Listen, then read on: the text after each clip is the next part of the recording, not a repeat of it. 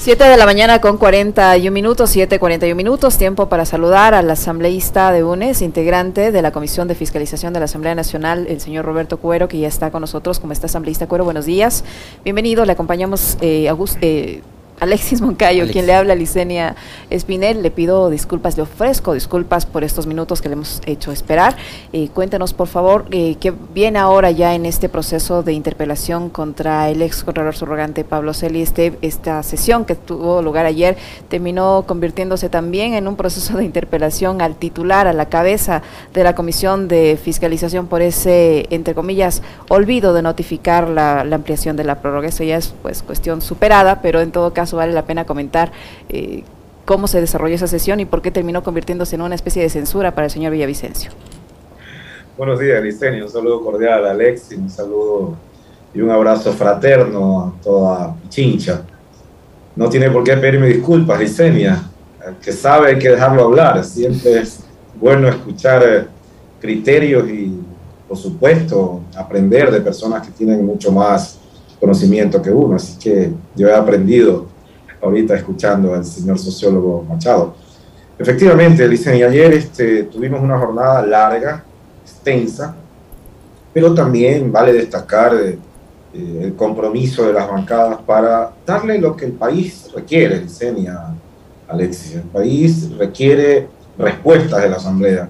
El país quiere olvidar legados eh, que de una u otra forma lesionan la moral, lesionan la ética, lesionan el buen comportamiento, lesionan lo que debe ser el paso de cualquier ciudadano por cualquier institución pública o privada. Los legados deben ser eh, constructivos, los legados no deben ser destructivos. Y Pablo Torquemada Celi tenta dejarnos un legado horrible, un legado desastroso. Y yo creo que la Asamblea, con las voluntades expresadas ayer, tiene la posibilidad de cambiar ese legado. Ese legado podemos borrarlo y con este acto poder poner un hito importante en el comportamiento, insisto, de ciudadanos que en este momento estamos en la Asamblea y la advertencia, por supuesto, a ciudadanos que eventualmente podrán tener un cargo de interés o un cargo de representación pública. Ayer hubo voluntades, dicen, y yo estoy convencido convencido de que eso se va a ver reflejado el próximo lunes, que ya el juicio político se instala. Ayer lo que hemos hecho los asambleístas es aprobar que Pablo Torquemada Celi vaya a juicio político. Y el lunes votaremos, estoy convencido, Listenia, Licenia, perdón, que votaremos por la censura de este mal funcionario.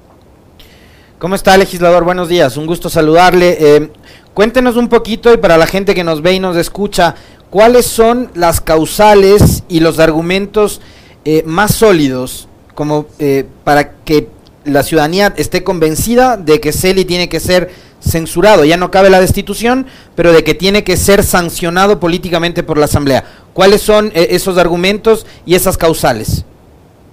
Mire, Alexis, este, hay varias causales las cuales han sido en este caso, nuestro compañero J. Lloret ha puesto en escena estas causales como interpelantes. Una de las principales es la arrogación de funciones. Nosotros hemos visto un video que ha circulado desde hace algún tiempo, que se ha viralizado desde hace algún tiempo, donde vemos a Pablo Torquemada Celi rompiendo una acción de personal. Esa acción de personal es la 9.3. Cuando lo llamamos a él a que comparezca en el seno de la Comisión de Fiscalización y dijo que no existía esa acción de personal. Sin embargo, existen unas compulsas, que es una copia certificada por la propia Contraloría, de que esa acción de personal existió. ¿Qué era? ¿Qué decía esa acción de personal 913? Esa acción de personal 913 cesaba en funciones a Pablo Celi, de la Torre. Es decir, creemos firmemente que hubo una abrogación de funciones. Ahora bien, la Asamblea Nacional, la Comisión de Fiscalización y el Pleno mismo no tiene la capacidad para declarar nulidad de un acto administrativo. Eso se hace vía judicial. Pero sí podemos decir públicamente, sí podemos decir políticamente que hay que investigar esa, digamos, eh, asunción del cargo irregular En ese sentido, yo sí creo que esta es una causal que tiene peso. Otra causal son los informes a favor de Odebrecht. Vimos a diestra y siniestra cómo se desvanecieron glosas a Odebrecht, a la empresa Claro, y oh sorpresa, aquí las coincidencias, cuando se desvaneció la glosa de 112 millones a la compañía Claro, vimos que apareció el yerno del señor Slim, el señor Slim es el dueño de la multinacional, en una reunión con Lenín Moreno y, oh sorpresa, las cosas se alinearon para un nuevo contrato de bandas. Entonces, ese tipo de cosas, insisto, hay que investigarlas, hay que eh, resolver. Lo otro es un contrato suscrito por, con HDC Producciones, con, acuérdense, el inefable eh, Daniel Salcedo, PPL también compañero del señor PPL Pablo Celi en la cárcel 4. Ese contrato está viciado de irregularidades por todos los lados, un contrato de más de un millón de dólares, completamente viciado. No hay firmas de responsabilidad en las facturas, la persona que fungía como representante legal no cumplía con los requisitos establecidos en los mismos formatos para subir el, contrato a, una licitación, no, no cumplían. Es más que obvio, está totalmente comprobado. Lo otro es la interferencia en las funciones del Consejo Nacional Electoral. Vimos cómo hubo una interferencia grosera, nunca antes vista, por parte del el Contralor eh, subrogante, Pablo Celi, en pleno proceso electoral, en las atribuciones que tenía el Consejo Nacional Electoral. Y acordémonos que cuando se está en elecciones, la máxima autoridad en el país es el Consejo Nacional Electoral. Y lo otro es la intervención en el proceso electoral también por parte de CEL. Esa es otra causal. Y la última, que es delincuencia organizada. Vale destacar que esta última causa, esta última causal, está siendo tratada vía cuerda judicial por la Fiscalía General del Estado y hemos visto que ya han habido testimonios anticipados del señor de la Torre, Esteban de la Torre, también Esteban Celi, eh, hermano del señor eh, Pablo eh, Celi de la Torre, y su sobrino, el cual ha prácticamente hecho una radiografía de cómo se operaba al interior de la, de la Contraloría. Todas estas causales, estimada Vicenia, están consideradas en el juicio político. Vale destacar también a la ciudadanía que el fondo de todo esto es el incumplimiento de funciones, que es la causal que eh, asume la ley orgánica de la función legislativa para poder instituir a un funcionario público. Es decir, todas estas causales se resumen en incumplimiento de funciones, porque había el, temor eh, y el rumor de que eh, una vez que esto pase a conocimiento del Pleno no se iba a tratar la rogación de funciones, por todo lo que usted ha explicado. En todo caso, eh, cuando se someta a votación, el señor va a ser censurado por incumplimiento de funciones que engloba todas estas otras causales. Ese básicamente es el espíritu de esta norma, estimada Liceño. Esperemos que haya las voluntades yo insisto, ha habido una sustentación bastante amplia por parte de, Juan Cristóbal eh, en estos temas y yo estoy confiando de que las bancadas eh, asumamos este error histórico que nos está poniendo en este momento la ciudadanía, que nos está poniendo en este momento la patria y asumir eh, esta, esta posición. Es decir, tomar en consideración todas las causales y censurar a Pablo Celi para que nunca más se repita una situación de este tipo en el país, estimada Usted hablaba hace un momento, legislador, de que Celi groseramente trató de interferir en el proceso electoral último que vivimos los ecuatorianos. Em, de hecho, en este espacio em, hemos sido absolutamente críticos de aquello. Yo en varias ocasiones cuestioné el que el sujeto este pretenda convertirse en una suerte de árbitro de la democracia eh, intentando a través de un informe ridículo eliminar de un soplo cuatro organizaciones políticas, pero que en el fondo lo que querían era, era bloquear la participación de la Revolución Ciudadana. Me sorprendió que en medio de las comparecencias asambleístas lleguen los consejeros del CNE y ahora, un año después de lo sucedido, se hagan los sorprendidos y digan, sí, sí, en realidad Celi trató de interferir en las elecciones. ¿Sabe por qué? Porque ellos acogieron el informe de Celi. ¿No deberían ser los consejeros electorales con la señora Tamainda a la cabeza también ser llamados a un proceso de fiscalización por haber acogido un informe ilegítimo del subcontralor ilegítimo Pablo Celi? Todas esas valoraciones las estamos haciendo, estimado Alex. Todas estas valoraciones, insisto, las estamos haciendo.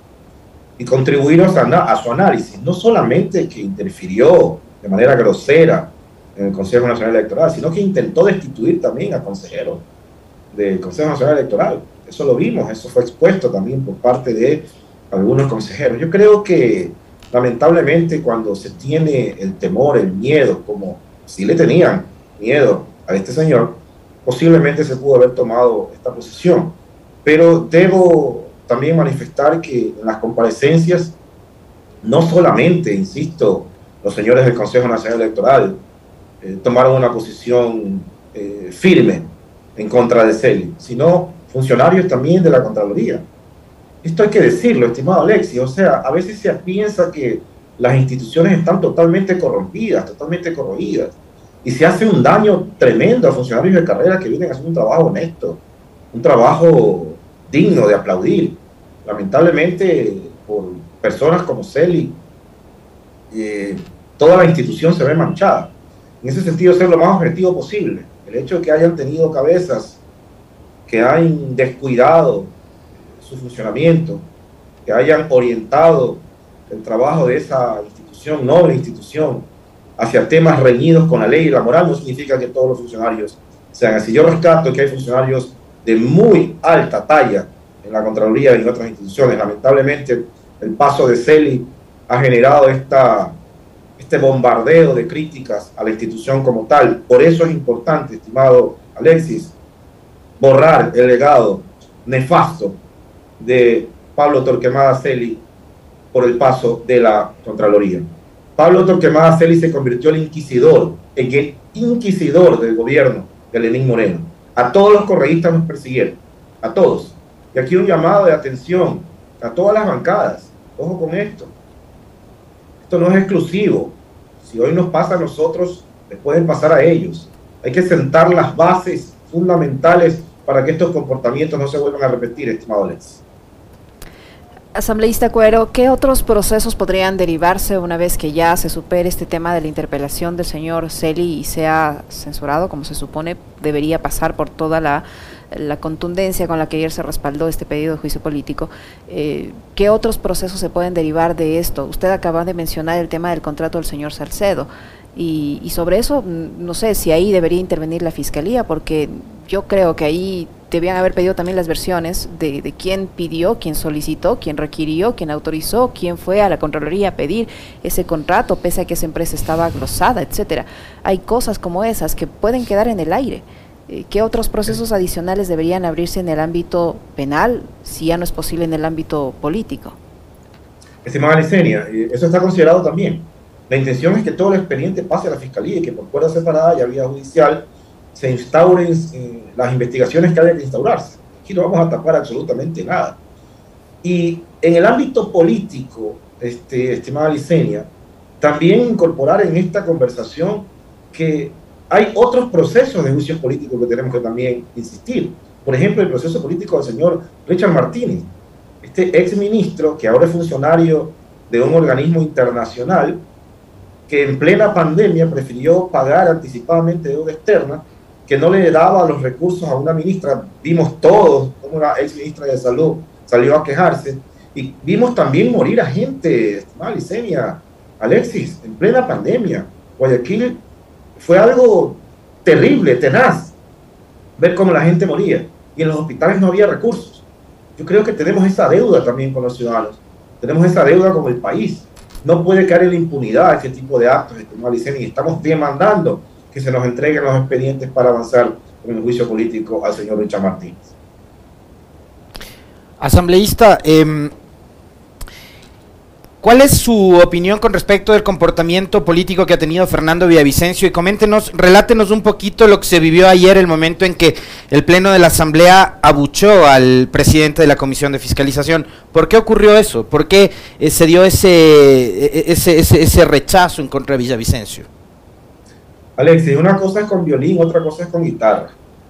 El señor Villavicencio tiene su comportamiento respetable, tiene sus formas de ser, pero todo el trabajo que había acumulado, todo el prestigio que estaba ganando la Comisión de Fiscalización, por poco es echado al traste por una omisión, entre comillas omisión, por un error inexcusable del presidente de la Comisión de Fiscalización.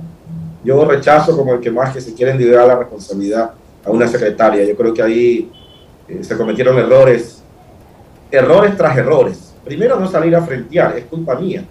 Y segundo, tratar de individuar la responsabilidad a una mujer, que dicho sea de paso, y la hemos visto trabajar, quiero ser muy objetivo en esto, eh, fueron largas jornadas de trabajo de ella, su equipo y nuestros equipos. Entonces no se le puede individuar una responsabilidad que era exclusiva del presidente de la comisión de la asamblea a una secretaria. En ese sentido, y el comportamiento también del señor Villavicencio al interior de, eh, la, de la Asamblea Nacional eh, ha dado, como, como lo vimos ayer. Y tengo entendido que Villavicencio no estuvo ayer en el Pleno, es decir, no dio la cara. ¿Y cómo es posible que el presidente de la comisión que es llevar adelante este proceso de elaboración de informe para enjuiciar a Celi no haya estado en el Pleno de la Asamblea? ¿Cómo entender eso, asambleísta? Alexis, termino la idea inicial. Eh, es lamentable que el comportamiento del señor Villavicencio haya dado como resultado que prácticamente todas las bancadas se le han ido encima. Esto no se trata de correístas, como dijo él, ni se trata de corruptos, como también dijo él ayer en un video. Esto se trata de que obviamente hay un rechazo a un comportamiento que no es el adecuado. Y esto le puede pasar a cualquier persona si insiste en ese comportamiento. Rechazo como el que más también, estimado Alexis, que no haya estado ayer en el Pleno. Tenía que haber estado en el Pleno, tenía que haber dado la cara si no quería estar presencial, por lo menos telemáticamente, pero es obvio que eso ya grafica que rehuyó a esa responsabilidad, estimados. ¿Van a apelar esa presidencia de la Comisión de Fiscalización? ¿Van a buscar una reorganización? Hay varias observaciones en ese sentido, Licenia, varios análisis en este sentido. Aquí no se trata de descabezar a nadie, no nos interesa convertirnos eh, en, esos, en esos términos queremos definitivamente darle a la ciudadanía lo que se merece, la verdad, transparencia, agilidad, eh, oportunidad en los procesos. Y todo está en evaluación. Eh, los errores tienen su costo. Eh, los errores, insisto, tienen su costo. Y veremos, veremos cómo avanza este proceso, estimada Muchísimas gracias, legislador, por su tiempo, por la información que nos ha proporcionado el integrante de la Comisión de Fiscalización y asambleísta de UNES, Roberto Cuero, que ha estado con nosotros. Muchísimas gracias, legislador. Muy amable. Gracias a ustedes. Muy buenos días.